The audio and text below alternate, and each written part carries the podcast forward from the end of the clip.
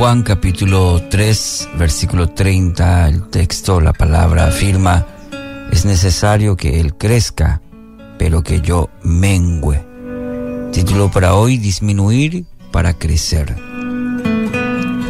Esta es la respuesta de Juan a sus discípulos cuando vinieron a Él para contarle de todo lo que Jesús estaba haciendo. En este contexto encontramos la respuesta de Juan el Bautista. Es necesario que Él, que Jesús, refiriéndose a Él, crezca y que yo mengüe. Este verbo, como lo traduce la Reina Valera, menguar, eh, está indicando el especial interés que tenía Juan en que debía disminuir él en su autoridad, en su popularidad. La disposición de Juan de menguar eh, muestra su gran humildad. Por otro lado, el de reconocer el propósito de su vida, del ministerio, el propósito de Dios para, para todo lo que era anunciar ese evangelio que a través de Jesucristo se estaba cumpliendo. Se había abocado Juan totalmente a anunciar el, Juan el Bautista, a anunciar el, el mensaje al Mesías que vendría con poder y que los iba a liberar del pecado, según Juan 1, 26 y 27. Este ejemplo y, y un principio bíblico que lo es, debe ayudarnos en este tiempo donde predomina el individualismo.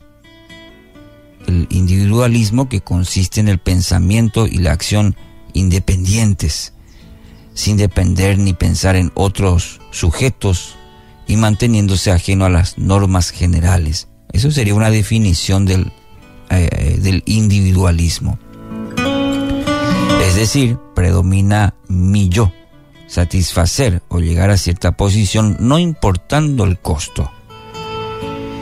Y dígame si no es así. En este sistema actual, en el mundo, el individualismo, eh, satisfacer mi yo, poder llegar a cierta posición, claro, porque predomina lo que yo quiero, sin importar el costo. Se puede observar esta actitud en dos direcciones, principalmente en nuestra, en nuestra relación con Dios.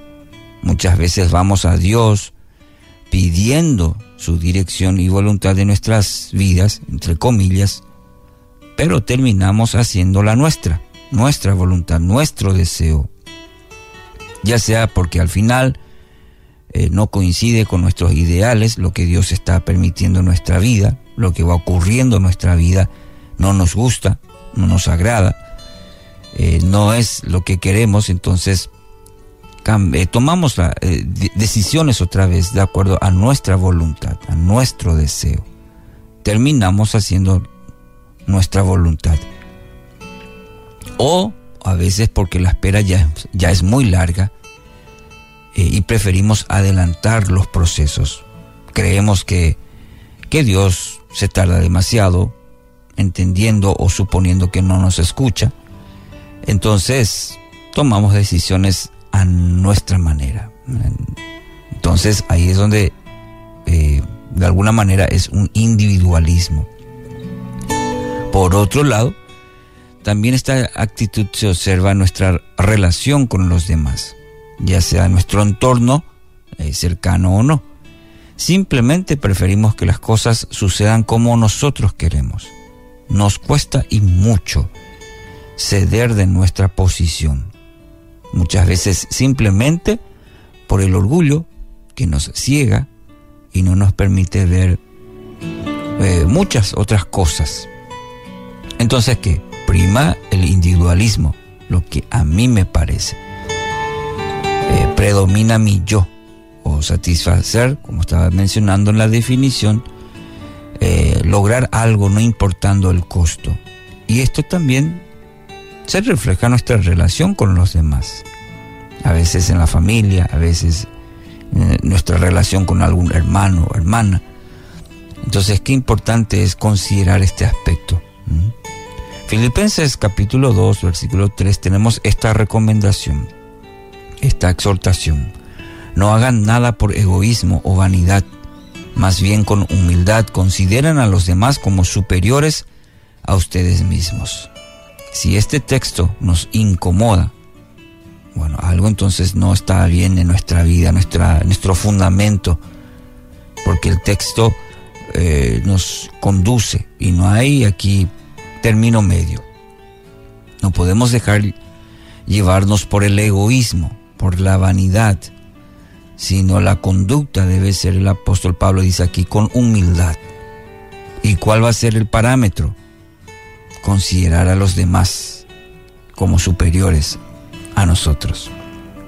Y este es un buen ejercicio. Nos cuesta y mucho, ¿no? Pero es, ahí la Biblia, la palabra tiene esta exhortación y será muy importante ser sinceros con nosotros mismos para que este texto nos vaya midiendo nuestra actitud, nuestro carácter. Y si estamos notando que no es así, querido oyente, tomemos decisiones radicales en nuestra vida para mejorar, porque la palabra lo dice. Y mientras vayamos de contramano a la palabra, nada saldrá bien.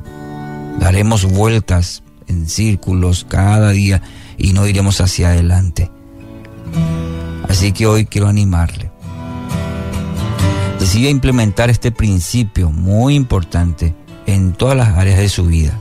Recuerde, el individualismo no lo va a llevar a buen puerto. Con la ayuda, la dirección de Dios, eh, usted verá cambios importantes cuando cambie esta actitud. Que así sea.